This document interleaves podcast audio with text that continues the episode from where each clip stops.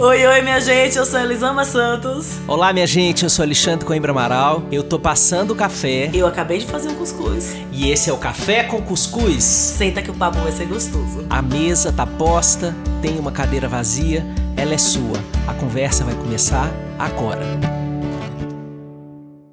Olá, olá, minha gente querida, que bom! Mais um episódio do Café com Cuscuz, esse seu podcast que te abraça, que é quentinho, é quentinho como café, é quentinho como cuscuz. Se você tem saudade da gente, imagina a gente que tem saudade da gente.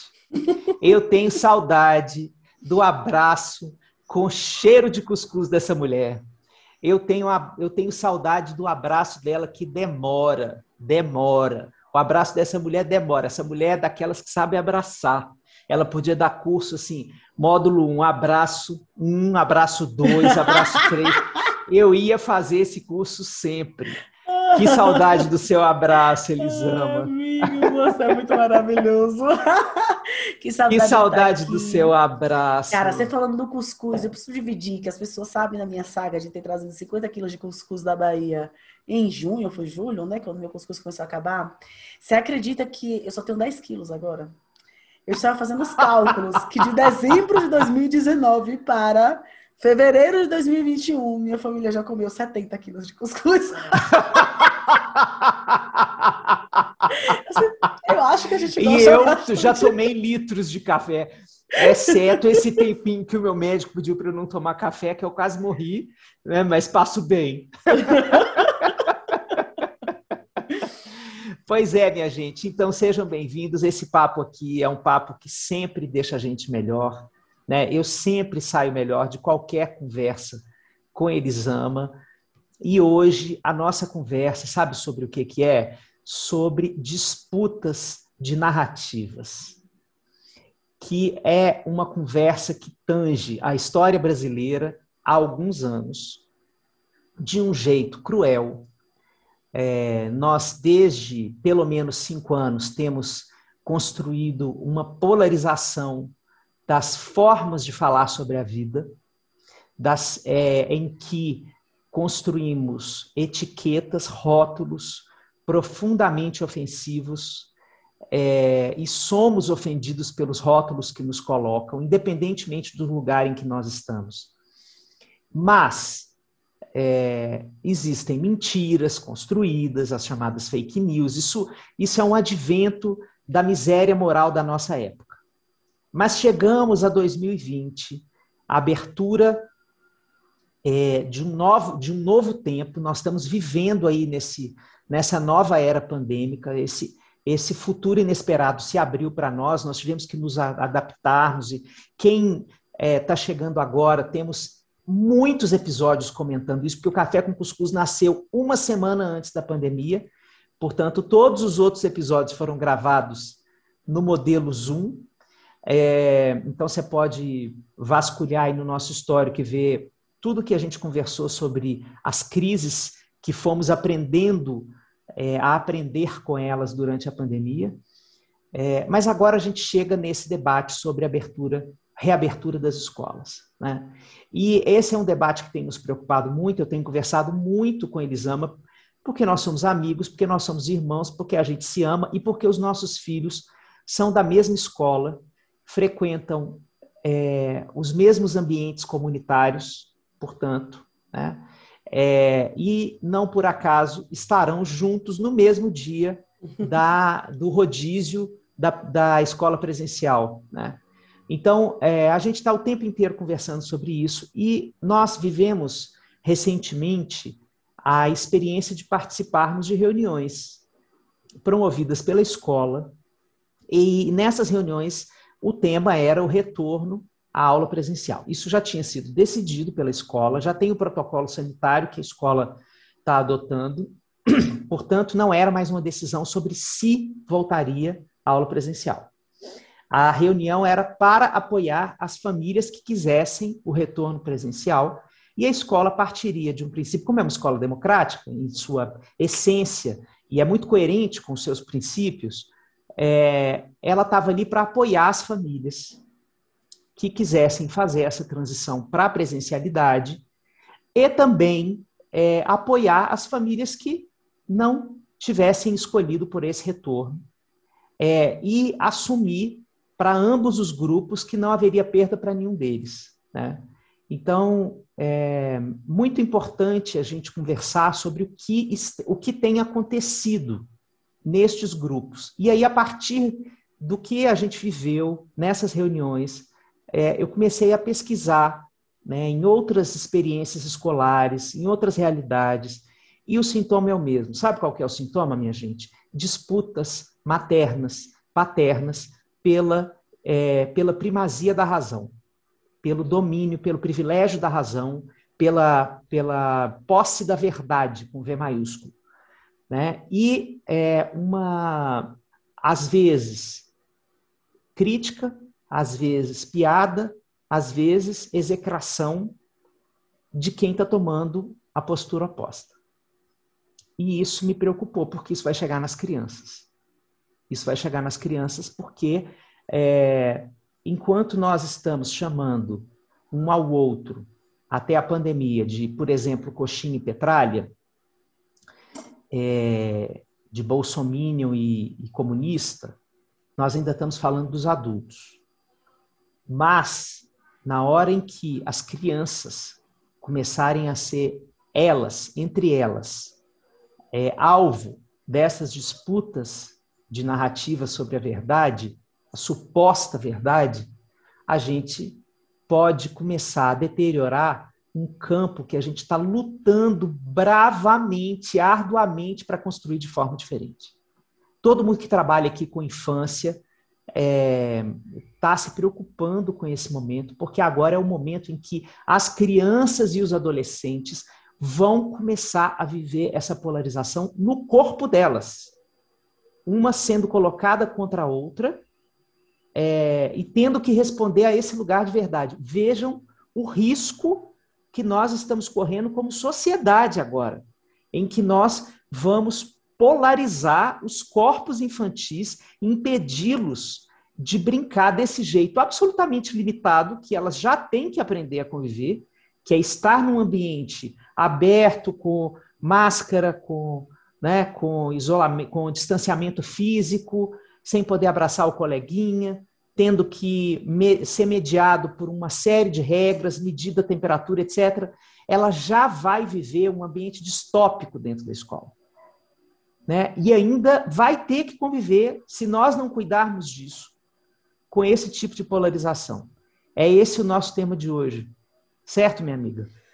Ah, você falando sobre esse tema aí, é um tema que atualmente tem me causado tanta angústia porque todas as vezes em que eu me aventurei a falar desse tema nas minhas redes sociais ou em grupos, é, surgiu uma exaltação dos ânimos, sabe? Uma, os, os ânimos tão acirrados que pareciam um fla-flu, sabe? Briga de torcida organizada. Sim. Sim.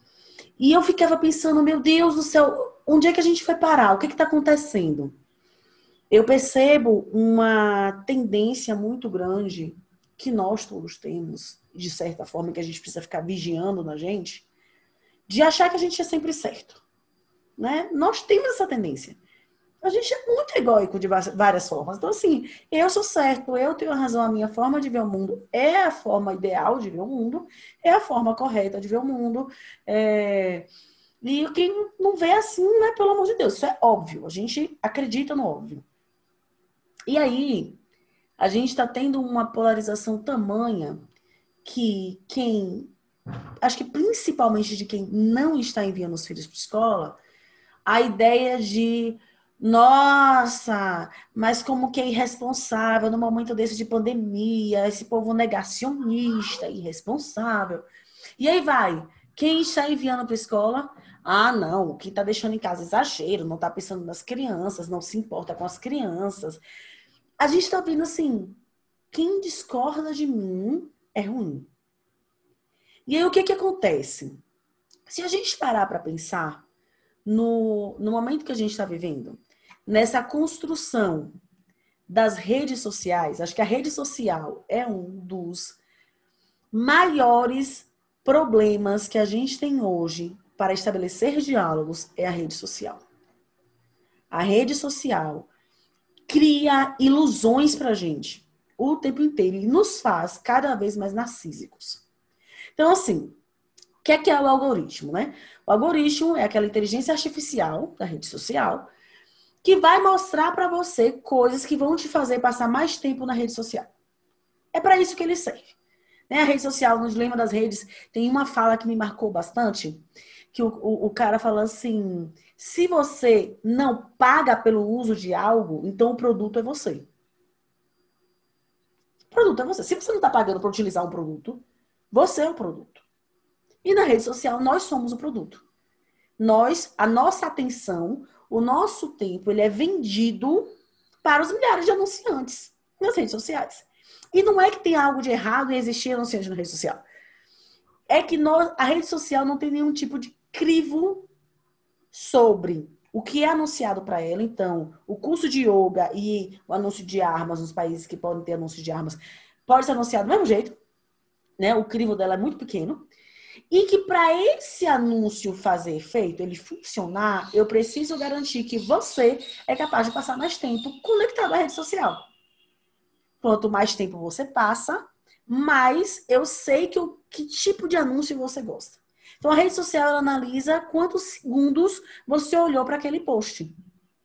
Quantos segundos você olhou para aquele anúncio? Qual foi o anúncio que passou e você subiu muito rapidamente? Ela está ali calculando absolutamente tudo para vender essa ideia para alguém. E qual que é o maior problema disso? Por que, que isso tem a ver com os diálogos? É que cada vez mais, para que eu passe mais tempo na rede social, a rede social vai me mostrar o que eu concordo. Então, eu tenho uma ideia e a rede social vai mostrar tudo que valida a minha ideia, porque isso vai me fazer passar mais tempo com ela. A gente passa mais tempo com quem a gente gosta. Com quem fala que a gente é legal. Então a rede social tá ali. Você é legal, olha só. Nossa, como você é inteligente. Olha isso. Exatamente como você pensa. Então a gente vai ali alimentando essa ideia de que só a minha visão de mundo basta. Eu estou correto. E quem não vê o que eu estou vendo é burro é imbecil. Como que você vê tudo isso e você não concorda comigo? E eu não vou é, é, me distanciar desse pensamento, porque diversas vezes eu pensei, mas como alguém vê a imbecilidade do nosso desgovernante e ainda concorda com esse cara? Não é possível. Até eu entender que as pessoas não estão vendo a irresponsabilidade do governante. Que, para cada um de nós, as coisas aparecem de um jeito. Eu estudei muito isso esses dias, né, por conta do, do, da, da escrita do livro novo. E eu pus no livro um exemplo, Xande, que ficou muito claro para mim essa coisa da, de como é tudo diferente. Eu pedi para Isaac olhar, pesquisar é, no Google a compra de um fone para os meninos para aula online, um headset. E aí Isaac pesquisou, Isaac fez, amor, nossa, amor, caríssimo, viu? Mais barato, 180 reais. Eu fiz, o quê, menino? 180 reais um, um, um fone? Peraí. Não, peraí. Quando eu peguei o meu celular e olhei na minha conta do Google, a média foi de 90 a 95, mais caro 120. E aí eu chamei ele e fez, amor, sabe o que acontece? Você pesquisa o produto pela qualidade e você acaba comprando produtos mais caros. Você demora mais para comprar do que eu. Você acaba pegando esse da marca não sei o que lá, que tem essa, essa e essa função. Então a rede social já sabe disso, ele já te mostra os produtos mais caros. Como eu, se eu quero um produto que tem essa funcionalidade, eu não preciso de todos os acessórios, ele já me mostra mais barato. Então, olha que coisa, que seria uma coisa boba. Se eu for comprar algo, Isaac for comprar algo, a gente colocar a mesma palavra, a resposta do Google vai ser completamente diferente para cada um de nós. Então, não, gente, as pessoas não estão vendo o que a gente está vendo. As pessoas não estão enxergando o que a gente está enxergando. E o que que faz que eu saia da minha bolha e consiga falar: vem cá, o que, é que você está assistindo da tua bolha aí? O que, é que você está enxergando aí do teu canto? É a minha disponibilidade de diálogo. Porque sem conversar e sem escutar, eu nunca vou saber o que você está vendo. O que é que esse celular te mostra diariamente e que te ajuda a construir a sua visão de mundo? Eu não estou vendo o que você está vendo. E aí a gente fica pregando para convertido o tempo inteiro. Eu fico na minha rede social falando para as pessoas que pensam exatamente igual a mim. Se você não pensa igual a mim, eu vou lá vou te bloquear. E a gente está cada vez menos empático. E aí, cada discordância que nas nossas histórias de vida, desde a infância, ela já tem cores de rejeição, porque é o que a gente aprendeu na nossa infância, a discordância, ela ganha um, um, uma, uma amplitude muito maior do que ela deveria ter. Então, o que não concorda comigo? Ou é burro ou é mau caráter. Quem tá vendo o que eu tô vendo e não concorda, ou é burro ou é mau caráter. E sabe o que é interessante? É que mesmo que não existisse rede social, a nossa capacidade de enxergar a realidade é limitada. Nós não conseguimos ver tudo de um ambiente ou de uma situação. É simplesmente impossível. Impossível. Mesmo que a gente não esteja acrescentando ao ver a camada de julgamento. Se for só ver, a gente não consegue ver tudo. Tem um exemplo que eu sempre dou, sempre dou nas, nas minhas palestras sobre o hiperfoco, que é aquela coisa assim, quando você engravida ou a pessoa que está com você engravida, né? Se eu sou a mulher, etc. Tá, engravidou. Você começa a ver grávida em todos os lugares. Uhum. Assim, o mundo decidiu engravidar porque você decidiu engravidar, porque todo mundo quer te invejar porque você é muito especial? É claro que não. É que agora a grávida não chamava atenção e chama. Então, há um tempo atrás, você chegaria no ambiente e você nem veria que tinha grávidas. Agora, você entrar no ambiente e você vai ver 10 grávidas. Porque teu olho tá, tá enxergando mais as grávidas. Você tá prestando uhum. mais atenção nisso. Isso é uma prova, né? Esses detalhes são provas de que a gente não consegue enxergar tudo. Se a gente acrescentar isso, a camada de julgamento que a gente já coloca sobre o que a gente enxerga, o nosso ponto de vista é muito limitado, por mais genial que você seja, o seu ponto de vista é limitado. Então, assim, o ponto de vista é a vista do ponto onde eu estou. Qual que é a vista do ponto onde você está? Não quer dizer eu tenho que concordar com você. Não quer dizer que eu vou abrir mão do que eu penso. Quer dizer, deixa eu ir aí visitar esse ponto teu. Para observar um pouquinho dessa vista.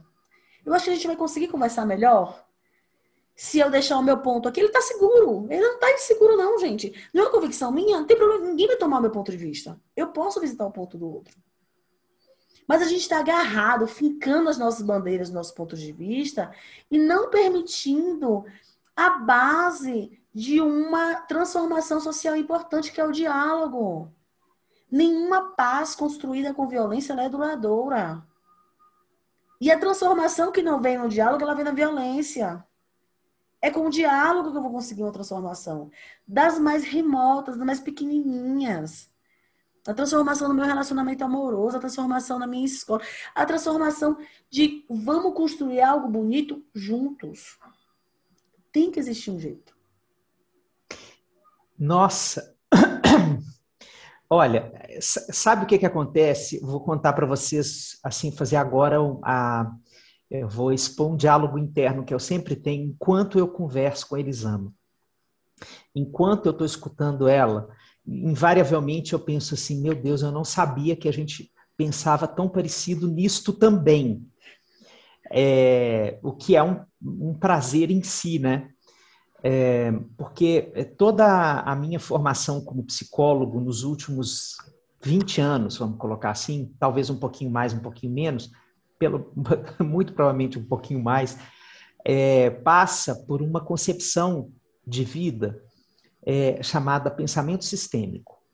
O pensamento sistêmico ele é uma, uma forma de pensar a vida que imagina que as, as histórias que os humanos contam sobre si e sobre os outros, sobre a vida, sobre a natureza, sobre o casamento, sobre o sofrimento, sobre os filhos, as histórias que nós contamos, elas são histórias que são recortes, como se fossem quadradinhos do universo. E que a única forma de você diminuir o seu ponto cego é escutando os outros quadradinhos e conversando com eles. Ponto cego para Humberto Maturana é não ver que não vê. Eu não vejo que não vejo. Então, o que Elisama acabou de exemplificar é, nos dilemas das redes que ela colocou aí é o ponto cego. Nós não vemos que não estamos vendo o outro. Nós criamos uma ilusão de que a nossa versão de mundo inclui todos os outros. Né? Então, é uma, é uma ilusão narcísica, como Elisama colocou, concordo totalmente com você, que é uma ilusão narcísica, e ainda tem uma outra, uma outra vertente dessa história. É, quando nós nos fechamos narcisicamente, nós deixamos de conversar com o outro e conversamos sobre o outro. É absolutamente diferente. Muito, muito. Absolutamente diferente, né? Porque, por exemplo, qual que é, é, isso é uma premissa da terapia familiar e da terapia de casal. Quando você vai na sua terapia individual, o que que você vai lá? Ah, minha mãe, ah, minha mãe, meu pai, meu marido, a minha esposa, né? Joga pedra na Geni. Você pode passar sessões a fio fazendo isso, sem avançar um milímetro na sua autoconsciência, na sua autorresponsabilidade. Você pode fazer o uso, mesmo que o seu terapeuta, a sua terapeuta te pontue, olha, e você, e você, e você, e você continua lá jogando pedra no outro, no, no, né, no, no telhado do vizinho. É, na hora que você traz a pessoa para dentro do setting terapêutico, é, a, a conversa é com a pessoa que você estava falando sobre. E aí, quando você conversa com a pessoa com quem você tem conflito, presencialmente, é o efeito imediato é que você modula a sua linguagem. Então, esse é um efeito. Muita gente reclama disso, fala assim: "Mas eu posso falar com muito mais liberdade na minha terapia individual do que na terapia de casal. Quando eu estou com meu marido aqui, eu me cerceio de alguma forma. Bom, podemos pensar se esse cerceamento tem a ver com uma dinâmica violenta dentro do casal. Se for isso, a gente vai trabalhar isso, certo? Agora, na maioria das vezes, essa pessoa está advogando o direito de não precisar modular sua linguagem para ser generoso com as dificuldades do outro. Né?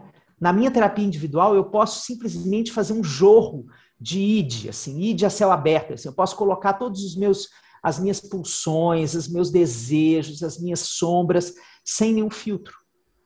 A presença do outro me coloca filtro. E é isso o que está acontecendo com a rede social. Eu não tenho filtro do olhar do outro. O constrangimento né? do outro, né? O constrangimento do outro.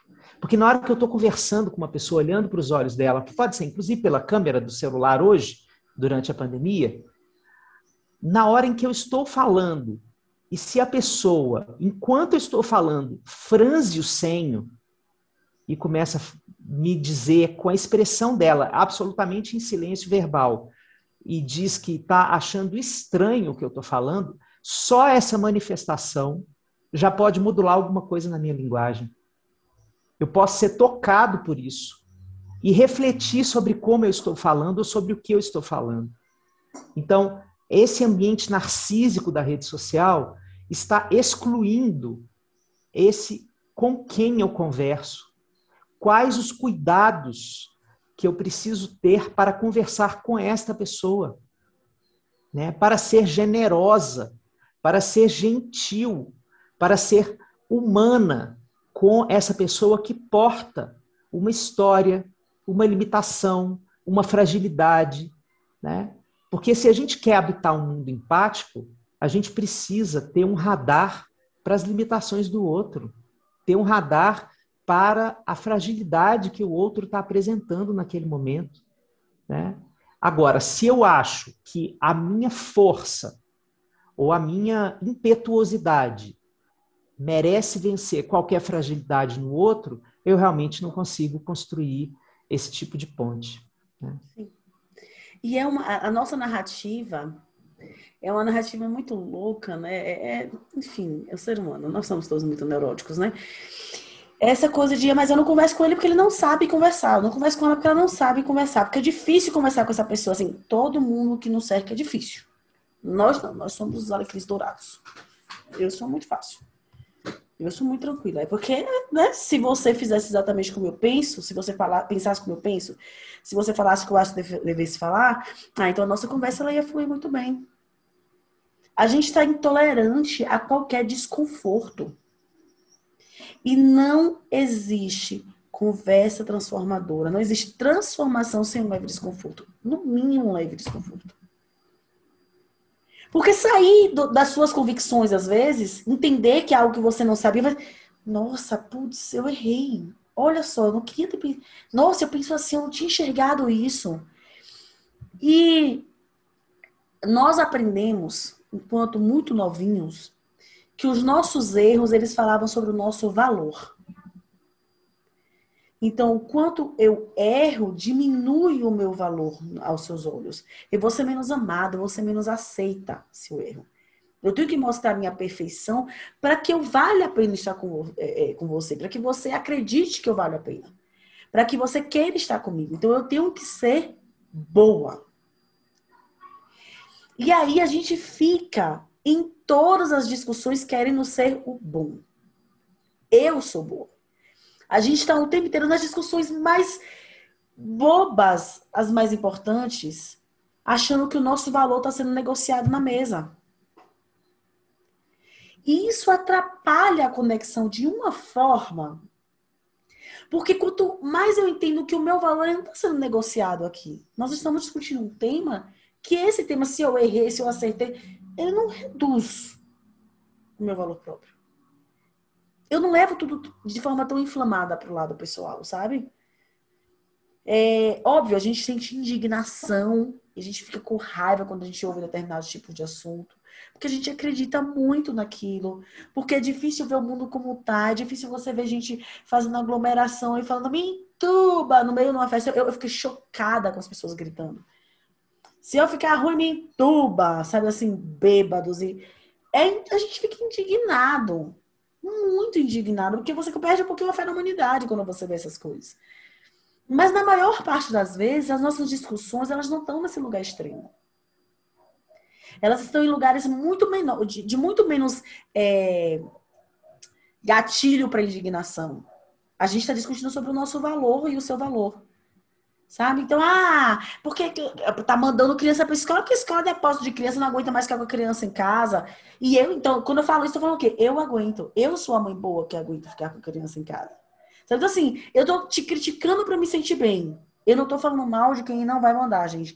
Tô dando um exemplo. Ou quem tá mandando, ah, não, meus filhos vão pra escola porque esse povo louco é, não pensa na criança. Então, assim, eu penso no meu filho, por isso eu estou fazendo isso. A gente tá o tempo todo afirmando esse nosso valor nessas tro trocas. E, e, é muito doido porque você não está conversando com o outro, você está conversando com o teu ego o tempo inteiro. O diálogo não é com o outro, é com você põe um espelho na cara do outro e você está ali só projetando coisas e não, você não consegue enxergar além. Eu me lembro de uma vez que eu fiz um post é, sobre os, os, professores não as crianças, os avós não ensinarem as crianças a mentir. Não falei, nossa, segredinho, etc e tal. Do quanto para criança muito nova, isso é confuso. Isso deixa ela passível a violências, inclusive sexuais. E no exemplo, eu falei o toque daquele tio na escola. Foi um exemplo que me veio na cabeça, obviamente construído pela sociedade, né? Minhas vivências. E aí uma pessoa comentou assim: ah, você está reforçando a dificuldade dos homens no ensino infantil, blá blá blá, blá. me deu um sermão. Independente do tom que a pessoa falou, na hora que eu li, eu fiz, caraca, eu não sabia que professores homens passavam preconceito no ensino infantil. Eu não sabia que os pais desconfiavam de professores homens no ensino infantil. Que interessante, eu não sabia. E a minha resposta para a pessoa foi: Nossa, eu não sabia que isso acontecia. Eu vou editar o texto e vou botar uma, uma observação no final. Obrigada por ter me contado, eu realmente não conhecia isso. Naquele momento foi um tipo de. Sou sempre iluminada? Não. Mas naquele momento foi algo que eu olhei e fiz. Eu não sabia. Eu não, eu não fazia ideia que isso acontecia. E isso não fala se eu sou boa, se eu sou ruim. Eu não deveria saber.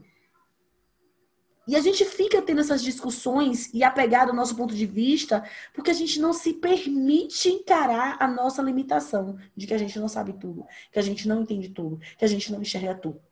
Eu não posso encarar minha limitação, eu preciso alimentar a ilusão de que eu sou super, de que eu entendo tudo, de que a minha visão ela consegue abarcar todas as visões do mundo, porque senão meu valor vai ser diminuído. E no final das contas a gente está brigando por aceitação. Só que a gente está brigando com as pessoas em vez de construir pontes que podem fortalecer a nossa sensação de aceitação de valor individual, individual e coletivamente. Pois é. Nossa. Então, assim, estamos brigando por essa aceitação e agora, nesse retorno às aulas, estamos fazendo um passanel, tran é, transferindo essa disputa para as crianças.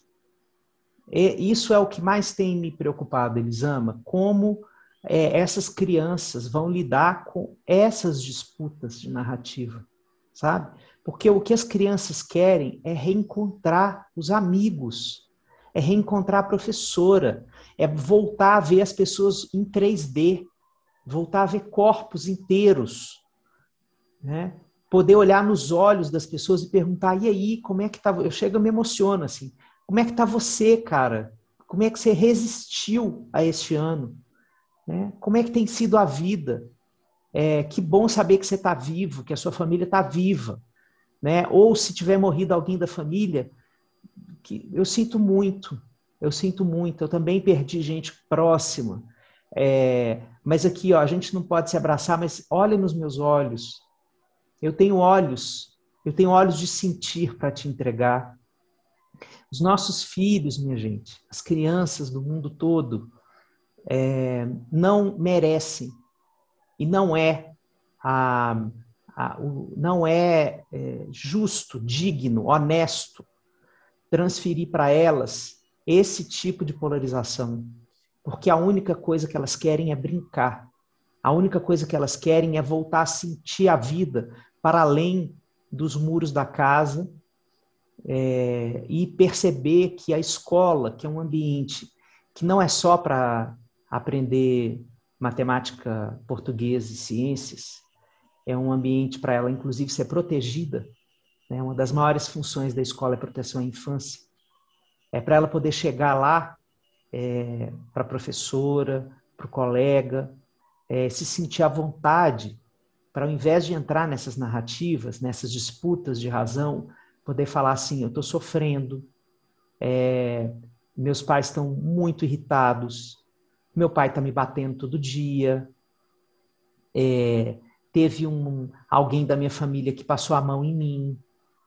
As crianças precisam ter esse espaço restituído na vida delas, porque elas perderam durante um ano esse espaço para falar dessas coisas. Escola é para isso também. E é para isso, sobretudo. Né? É, é, elas perderam isso. E se nós tivéssemos prerrogativa de proteção à infância acima de tudo, como está lá na Constituição, é, nós não teríamos colocado nada acima do retorno das escolas. Né? A pergunta da sociedade seria: o que precisa acontecer para a escola voltar? É, o que é que, que, que precisa? É o cúmulo. É, não é se vai voltar. Não é se. É o que precisa acontecer. O que, que a gente tem que mexer nas peças desse xadrez né? A pandemia piorou, tem nova cepa de vírus, blá, blá, blá, blá, blá. Não importa o que esteja acontecendo. Qual é a prerrogativa necessária de ser ajustada na sociedade para as crianças poderem voltar até aula?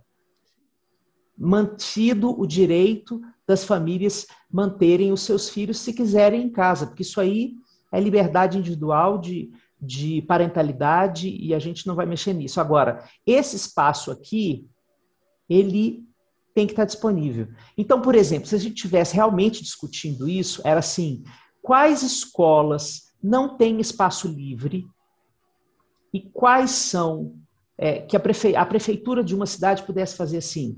Os espaços livres serão usados agora como sala de aula para as escolas que não têm espaço aberto. Quais são as escolas que não têm espaço aberto?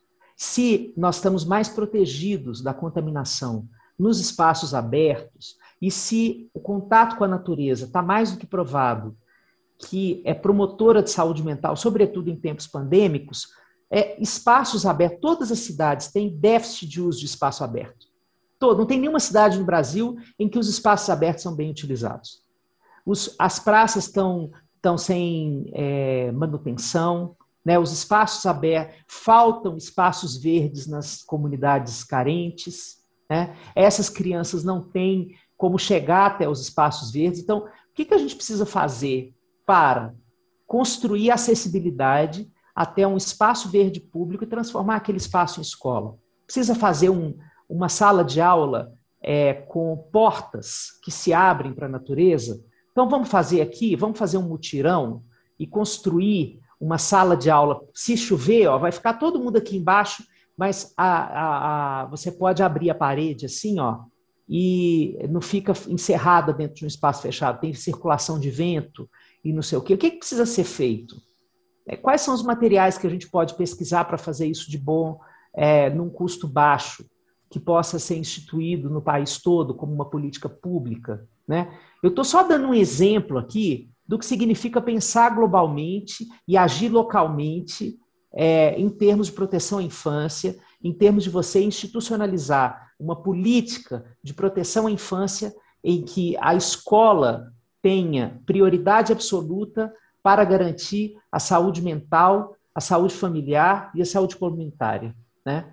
Então, minha gente, é, cuidado, cuidado, reflita sobre o que você tem dito dentro da sua casa sobre as famílias que estão pensando diferente de você no retorno às aulas. Como tem sido não só o que você diz para o seu filho, mas o que você comenta com o seu cônjuge, uhum. ou o que você comenta no telefone com uma pessoa da sua família, ou o que você comenta na reunião da escola, no Zoom que está é, aberto dentro da sala e a criança está brincando ali no cantinho, escutando tudo que você está falando e o que você está pensando. Você muta a reunião e fala o que você pensa e o que você sente em voz alta, e ela está entendendo isso, e ela está processando isso, e ela vai processar isso como uma verdade, porque o cérebro infantil ainda trabalha de forma dicotômica.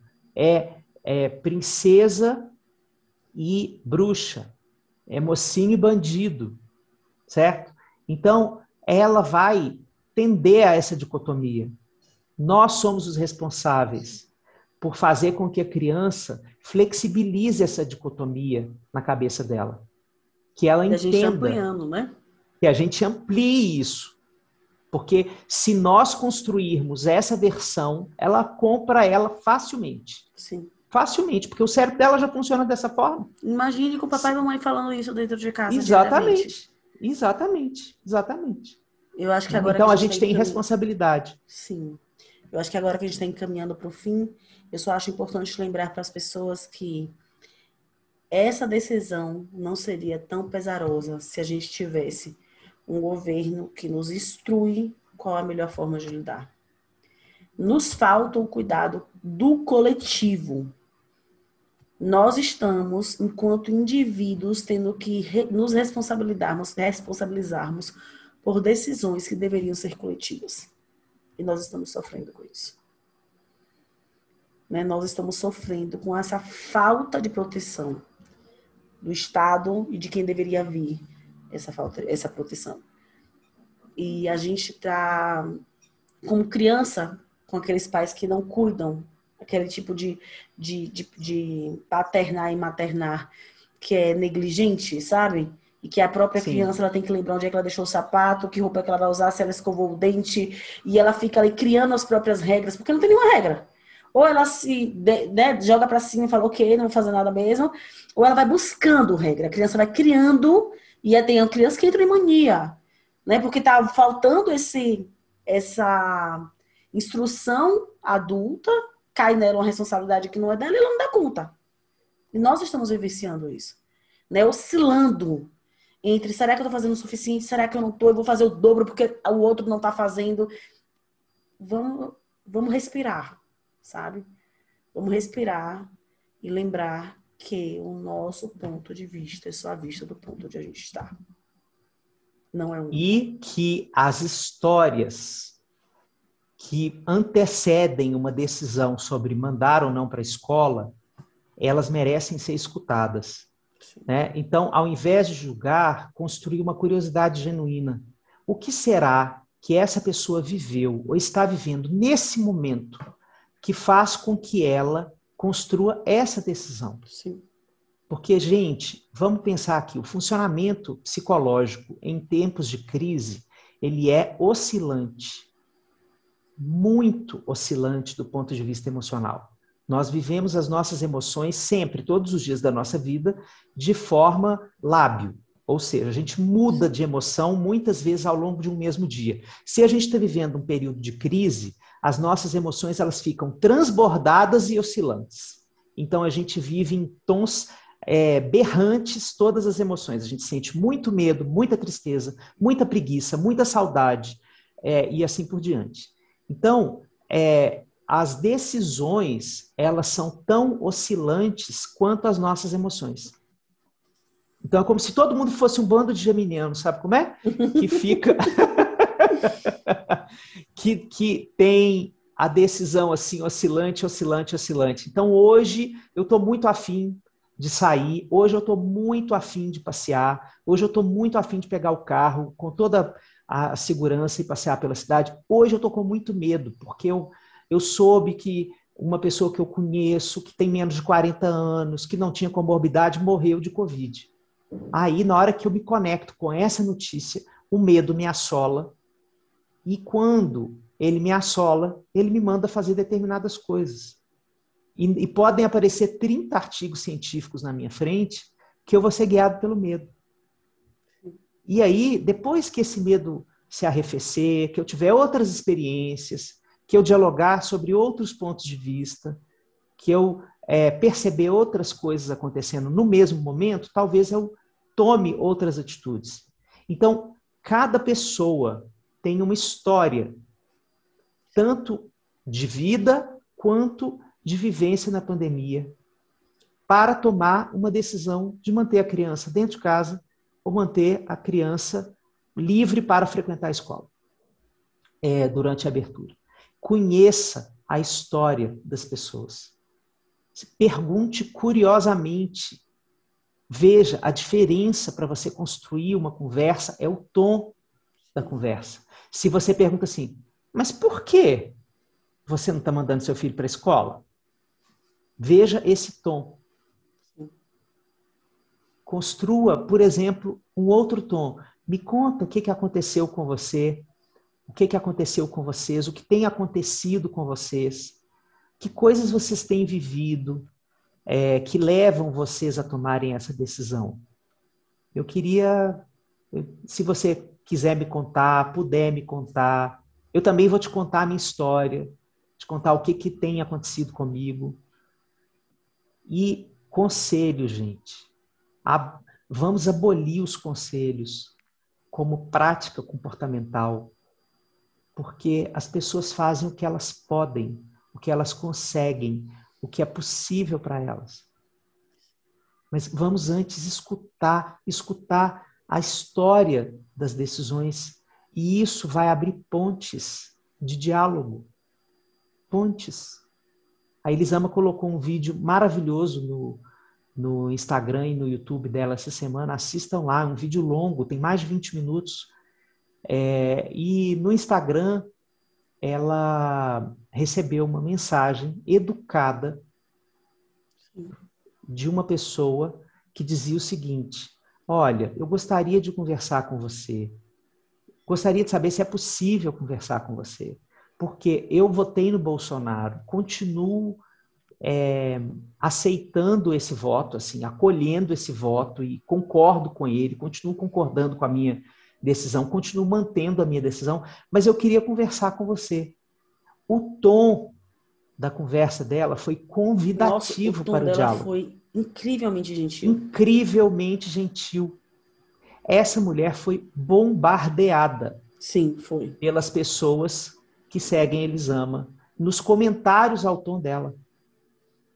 E nenhuma pessoa perguntou para Elisama, que era para quem estava sendo é, dirigida a mensagem, o que eles achava daquilo. Sim. As pessoas entraram na conversa. Então, veja se isso acontece na, na vida presencial, na vida real. Eu estou aqui conversando com a Elisama e faço uma pergunta para a Elisama. Aí entra outra pessoa no meio da minha conversa e começa a atacar a mim. Começa a me atacar por eu ter feito uma pergunta para a Elisama. Veja se isso vai acontecer desse jeito no presencial. Essa é uma, essa é uma das misérias que a gente está vivendo na, na, rede social. Né? É, enfim, então, eu acho que é, é, essa experiência da escola é uma experiência de mais uma camada para retroagirmos é, a, a, a pontos que a gente já soube fazer melhor. Talvez esse ano de pandemia, em que nós fomos obrigados a virtualizar tudo, tenha feito com que a gente desaprendesse a conversar um tanto mais. Né? Nossa, a gente já estava já tava com dificuldade, né? Já estava com dificuldade, já não estava lá essas coisas. Já não estava lá essas coisas. já estava um negócio bem ruim. E aí. Então, que a gente possa né, dar um passo para trás para a gente dar dois para frente. E, e, quando a gente dá esse passo para trás, é, que a gente possa é, respirar, retroagir, refletir, reavaliar e refazer. Reava e, e, reconstruir o jeito de olhar para o outro, de jeito, jeito de se interessar pelas histórias e pelas construções que o outro tem sobre o mundo. É isso, né, amigo? É isso, é isso, minha gente. Por favor, por favor, mais curiosidade. Vamos, gente. As pessoas estão precisando conversar, tá todo mundo isolado, tá todo mundo é, desejoso. Nós estamos querendo aglutinar e não conseguimos, a gente não consegue aglutinar nem as nossas palavras, que dirá os nossos corpos. Mas se as palavras são o que a gente tem para aglutinar, aglutinemos as palavras, isso é possível, chama diálogo. Sim, chama diálogo. É isso, vamos confiar, minha gente, no poder do diálogo. Tem sempre um, um humano por trás das, dos pensamentos que a gente considera absurdos. É, nem todo tema é fácil de conversar mas que a gente se permita um pouquinho, assim. Tô falando para você conversar com aquele que tá exaltado, que tá xingando. Não, não, não, tô te pedindo esse, esse esforço hercúleo, não. Tô te pedindo um esforço menor. De começar a não xingar quem pensa diferente de você. Aí já é um, já é um esforço que talvez você possa fazer. Ah, como o Xande falou, tem um pouquinho de curiosidade. O que será que passa na vida dessa pessoa para ela pensar assim? O que será que ela vive para ela pensar desse jeito? Que a gente assim vai construir um mundo melhor é isso, fica com a gente. Maratona Café com Cuscuz. Aproveita todos os episódios que a gente já tem aí. E até a semana que vem. Até semana que vem. Um beijo enorme, gente. Obrigado por estar beijo, sempre gente. junto, compartilhando, comentando com a gente. A gente adora o furdunço que vocês fazem com que a gente fala. A gente adora muito, muito, muito. Beijo, beijo. Tchau, beijo, tchau. querida. Obrigado por mais um.